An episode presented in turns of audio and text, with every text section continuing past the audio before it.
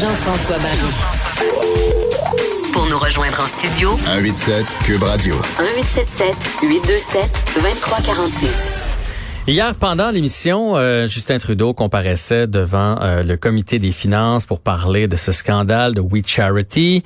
Euh, on, a, essayé de le suivre tant bien que mal, mais c'est ce matin qu'on a compris l'ampleur de cet événement et l'ampleur de sa pièce de théâtre, comme le titre le Journal de Montréal, Théâtre d'été. Justin a fait ce qu'il fait de mieux, c'est-à-dire il n'a pas répondu, il s'est faufilé, il a gagné du temps. On va en discuter avec Antoine Robitaille. Bonjour Antoine. Bonjour. Antoine, j'ai lu votre texte. Euh, vous êtes quand même assez direct aujourd'hui. Je, vous cite avant. Euh, on est impressionné par l'étendue du savoir de nos dirigeants. Aujourd'hui, chez Justin Trudeau, c'est l'ampleur de son ignorance. C'est quand même des mots durs. Ben, je pense qu'il les mérite, hein, parce qu'il nous dit constamment qu'il ne savait pas telle chose, qu'il ne savait pas euh, telle autre chose. Par exemple, il nous dit qu'il savait pas que son ministre des Finances avait voyagé sur le bras de d'Uni. D'Uni, c'est le c'est We Charity. Mm-hmm. En français, oui. Euh, c'est ça. Et, et, et bon, il savait pas que son sa mère et son frère avaient reçu des cachets de plus de, de, de, plusieurs centaines de milliers de dollars pour euh, prononcer des discours.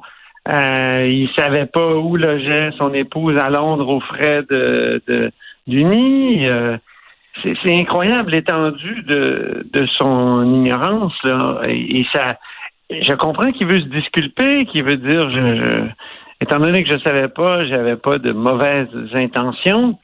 Mais les apparences sont là, les apparences sont, sont graves parce que euh, il nous, il nous, il nous dit en plus que le, le 8 mai, on l'a informé que We Charity était dans le portrait là, pour euh, administrer ce fameux programme là. C'est un programme, je fais une petite parenthèse, c'est toujours bizarre de parler de bénévolat rémunéré, mais c'est ça là.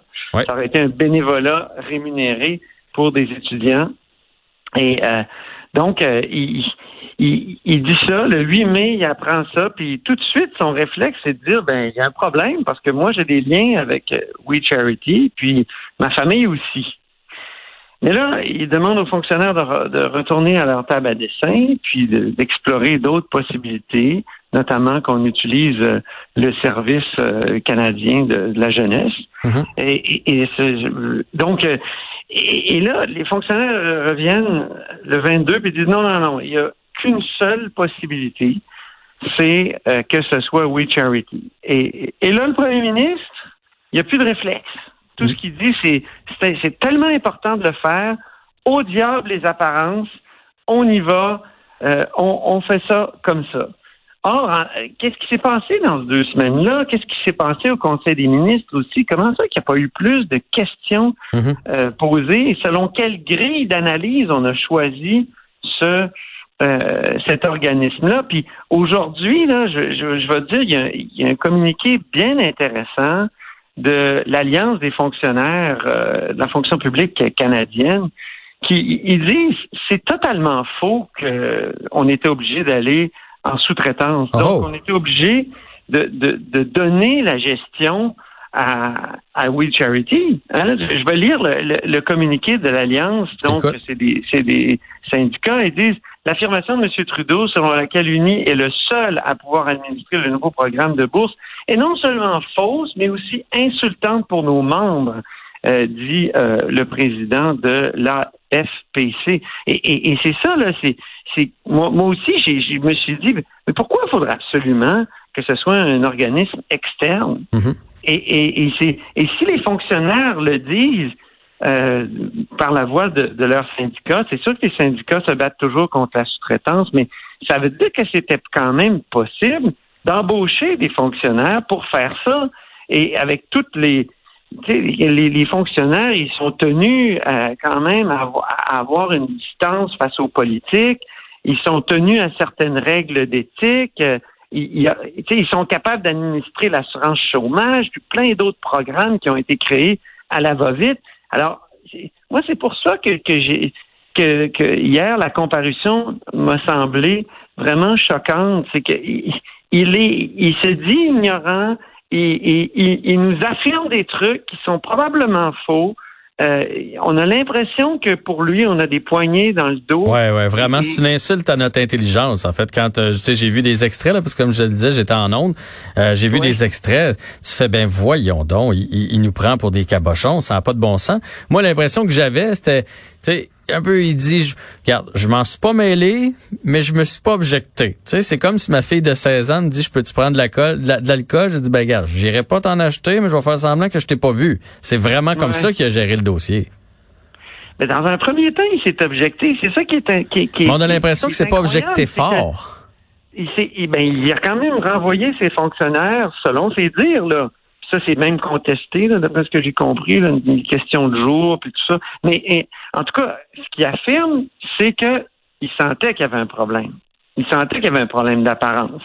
Mais tu sais, hier, il a voulu nous convaincre qu'il avait peut-être commis un petit péché, hmm. mais pas un crime. Hein? Donc, euh, et,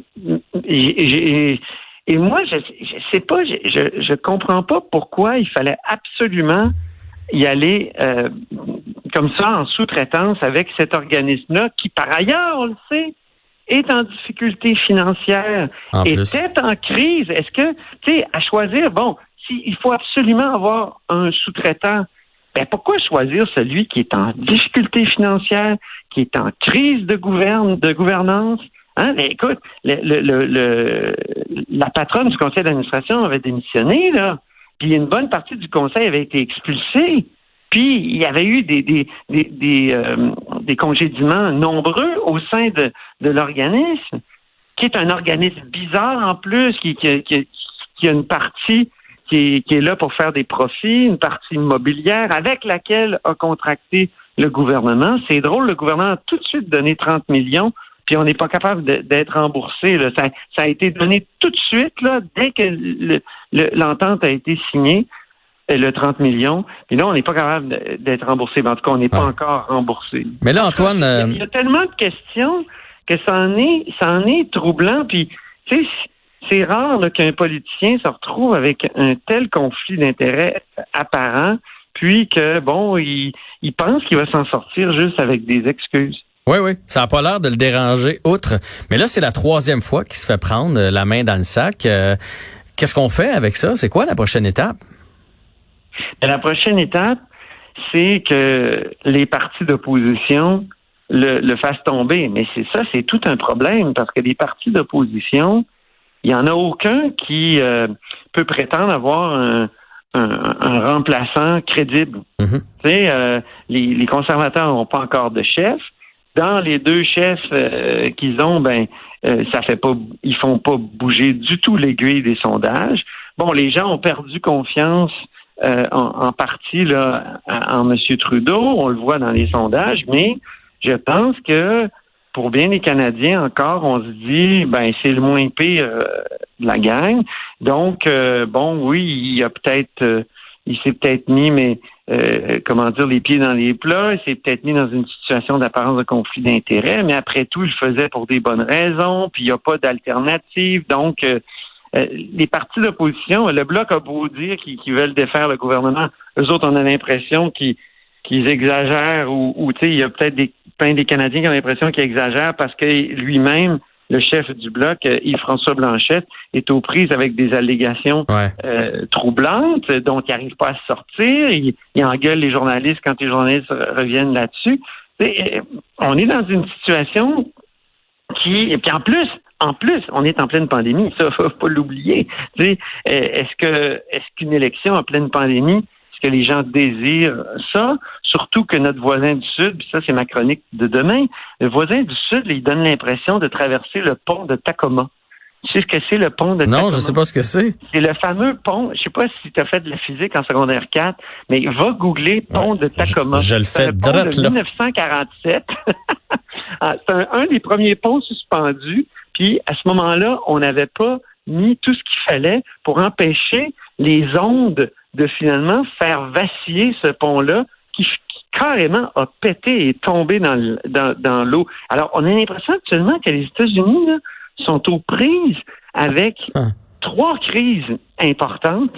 Euh, j'ai l'impression que tu es en train de voir la vidéo. Oui, oui, oui, ben oui, je le vois se promener, le pont, c'est incroyable. Mais oui, c'est ça. C'est en physique, quand on fait on étudie les ondes, là, on, étudie le pont de Tacoma. Ben, les États-Unis sont sur ce pont-là actuellement. Pourquoi? Parce que d'une part, il y a euh, il y a une crise économique grave induite par la COVID.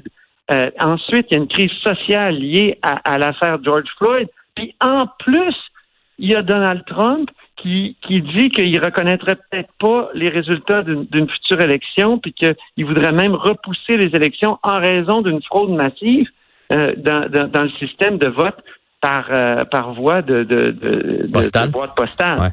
Écoute, alors est-ce que dans cette situation-là, euh, les partis d'opposition se sentent assez solides pour faire tomber le gouvernement? Ah, puis c'est prouvé que. Normal, oui, là, je pense qu'en temps normal, l'affaire Oui Charity, l'affaire Unie, euh, provoquerait la chute du gouvernement Trudeau. Mais on n'est pas en temps normal. Non, c'est ça. C'est ça. On est dans une période qui est dingue. Quand c'est dingue comme ça, les gens vont avoir euh, le réflexe de faire, garde, touchons à rien, là, ça va déjà assez mal puis euh, il pourrait être reporté au pouvoir. Quoique, en tout cas, j'imagine qu'il y a bien des gens qui commencent à en avoir assez. Et il y a peu de gens aujourd'hui qui croient à son show de boucan là, de PCU, puis euh, l'application pour mettre sur nos téléphones. Tout le monde comprend bien. Mais je pense que tout le monde comprend bien que c'est une belle grosse diversion. Mais une fois dans les urnes, euh, il y en a qui vont toujours voter pour le même parti, puis ça, ça changera jamais. mais c'est ça, mais je suis pas, je suis même pas sûr, moi, que les partis d'opposition font le calcul qui pourrait provoquer une élection et, s'en sortir gagnant après. Hmm. Antoine Robitaille, c'était vraiment intéressant de, t'entendre sur ce sujet-là. Puis on manque pas ton article de demain, j'ai déjà hâte. C'est un plaisir. Excellent. Salut. Antoine Robitaille, donc, qui revenait sur euh, cette comparution de Justin Trudeau, qui euh, n'a pas soulevé les passions, je vous dirais. Il n'a pas réussi à convaincre grand monde hier au sujet de We Charity.